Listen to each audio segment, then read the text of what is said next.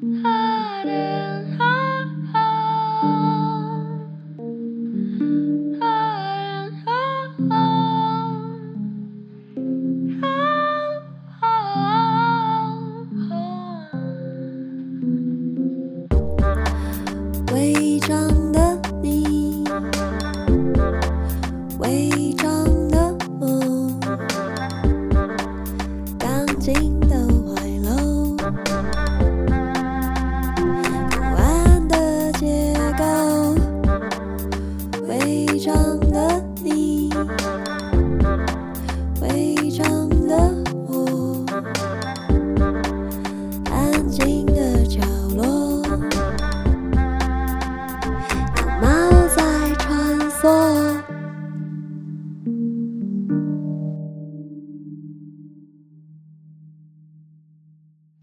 欢迎收听违章女生纯读书。今天要为大家朗读的是香港小说家黄怡在联合文学出版的短篇小说集《挤破之城的恋爱方法》。卡尔维诺写过一本《困难的爱故事集》，黄怡也以小说大胆造阵，迎战香港城爱的困难。可是我城是狭窄拥挤的，爱里的暗影不是看不见城市中游荡的幽灵。黄怡写亲密关系的物质条件，我觉得是拳拳到肉，逼迫人深深忘尽香港的唐楼汤房，忘尽海滩汹涌的人潮，忘尽街市资讯爆炸，忘尽戒严还有疫病蔓延的时候，恋爱是如何困在蒙德里安的方格里，施展不了拳脚，不能见光的爱在香港难以躲藏，争取曝光的爱只能隐匿行迹，但这绝对不是一本无爱的故事集。而是在挤迫与限制中对爱的维护，还有协商。今天想要为大家读里面的两篇短篇。第一篇是 Will you still love me, dear？这篇里面有一些粤语，那我就尽量读给大家听。如果发音很奇怪的话，请大家多多包容。你说终有一天，你会在所有亲友面前承诺永远爱我，不论贫穷或富有。疾病或健康，也必不离不弃。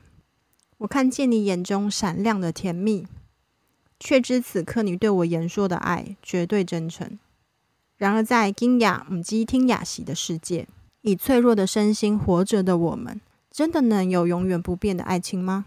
如果明天我在街上遇到意外，从此无法用双腿行走，你还会爱我吗？你会为我推轮椅？一起走遍城中每一间我想去看的婚纱店吗？无论店铺是在唐六楼、半山长命斜上，还是在横街窄巷里，那将不会是流行曲 MV 里痴情的男主角推着患病女主角的轮椅那般轻松浪漫的旅程。的士司机很可能远远见了我的轮椅就不愿停下来接载。路边的渠盖和梯级可能会使我的轮胎止步。而你的耐性可能在一首歌的时间内用尽。如果我的身体无法再直立行走，你会为了我把新房装修成对我安全的模样，陪我学习怎样和新的身体共处吗？还是你会因为我无法陪你进入太多太多的商店和餐厅，而决定另外寻找一个能轻易陪你上山下海的恋人？如果明天我的其中一只眼睛受伤失明，你还会爱我吗？街上的行人会毫不忌讳地盯着我失去的眼球，被母亲牵着的小孩会指着我的脸大声问母亲：“哥哥姐姐怎么冇咗只眼？为什么这个姐姐少了一只眼睛？”而他的母亲可能会瞄我一眼，叫小孩不要这么大声，也不要唔听妈妈话。如果唔是，就会好似姐姐咁眼都盲埋。如果不是呢，你就会像这个姐姐一样，连眼睛都瞎了。如果你牵着这样的一个我走在人来人往的街上，路人不断向我失去的眼睛投来各种像钉子一样的目光，觉得我是被撞晕的次货水蜜桃，或者做错了什么事才失明的自作自受者，使他们想起其他失去一只眼睛的人的不祥者，你还会紧紧地牵着我的手，让所有人知道我是你深爱的女朋友吗？还是你会顺应人多路窄的机会松开我的手，保持一点点使你不必陪我一起被人上下打量的距离？如果明天我因为被人袭击而毁容，你还会爱我吗？那些你说过要来见证我们山盟海誓的亲友，很可能会劝你玩狗得狗，换一个交往对象吧，至少找一个五官端正、四肢健全的女朋友。反正你还年轻。如果那些把我受损的身体钉死在树上的人，不再是素未谋面的路人，而是中学时陪你每天补习打球，大学时和你一起住宿洗澡的好友，从小看着你长大的姨妈姑姐，一直对你宠爱有加的契妈和亲母，你还会坚持要和满脸刀疤或满身被腐液融化的皮肤的我长相厮守，在众亲友面前和我合景交杯吗？还是你会在我完成抢救手术、脱离危险期后，就借故礼貌地向我提出分手？如果明天我在你面前被众多持械的人轮奸，你还会爱我吗？在我们的身体和灵魂都被那些人强行贯穿后，我们还可以在只有我们两人的安全地方赤裸相对，温柔地抚摸彼此吗？如果我被侮辱的事实，甚至影像被你的亲友及世人看见，你还会爱我吗？你还会相信我并没有因为当时的衣着打扮、言行举止而自招伤害？还会相信一切不幸不是都因为我做错任何事的报应？还会相信我不是一只被人错食过的珍珠宝，被人使用过的避孕套，被人称松的内裤般污秽低贱？而不把我及时抛弃吗？还是你会因为彼此的创伤太深，而决定和我分开，各自疗伤？如果明天起我因为以上的一切伤害而长期情绪失控，你还会爱我吗？如果我无法再安然走过事发的街道，每一把弓在我眼里都是一千条蛇，你还愿意和这样的我共处吗？无论在世上哪一个地方，无论梦里醒里，每一次放烟花、放炮仗、放催泪弹，每一响礼炮，每一次刹车，每一声警号，每一次气球爆破，都使我成为惊弓之鸟的话，你还会一次又一次的安抚我，提醒我已不再自处及时。提醒我已不再身处即时真实的危险，陪我走过每一次发作，每一次歇斯底里，每一次无法自控的无理取闹吗？还是你最终会受不了如此不稳定的我，叫我早点入住青山医院服药就医，从此自我的生命里消失无踪？我很希望，就算如此，你仍会爱我，但我知道我没有资格如此期待。因为，就算我此刻这么爱你，如果明天受伤的是你，我也没有信心绝对不输给你的一切伤痕。如果我现在再这样对你坦诚，你还会爱我吗？还会爱我吗？亲爱的，亲爱的。第二篇是水体。我问你，那个女人是谁？你不回答。那不是，如果我和你母亲掉到海里的话，你会救谁？那种无论怎样回答都有罪的陷阱题。那只是真正有罪的人才不敢回答的质问。你为什么不敢回答？而我，我明明爱你，爱得从来未问过你。如果我和你母亲掉到海里的话，你会救谁？因为我不想为了无聊的浪漫而陷你于道德两难。而你，我问你为什么整晚不接电话？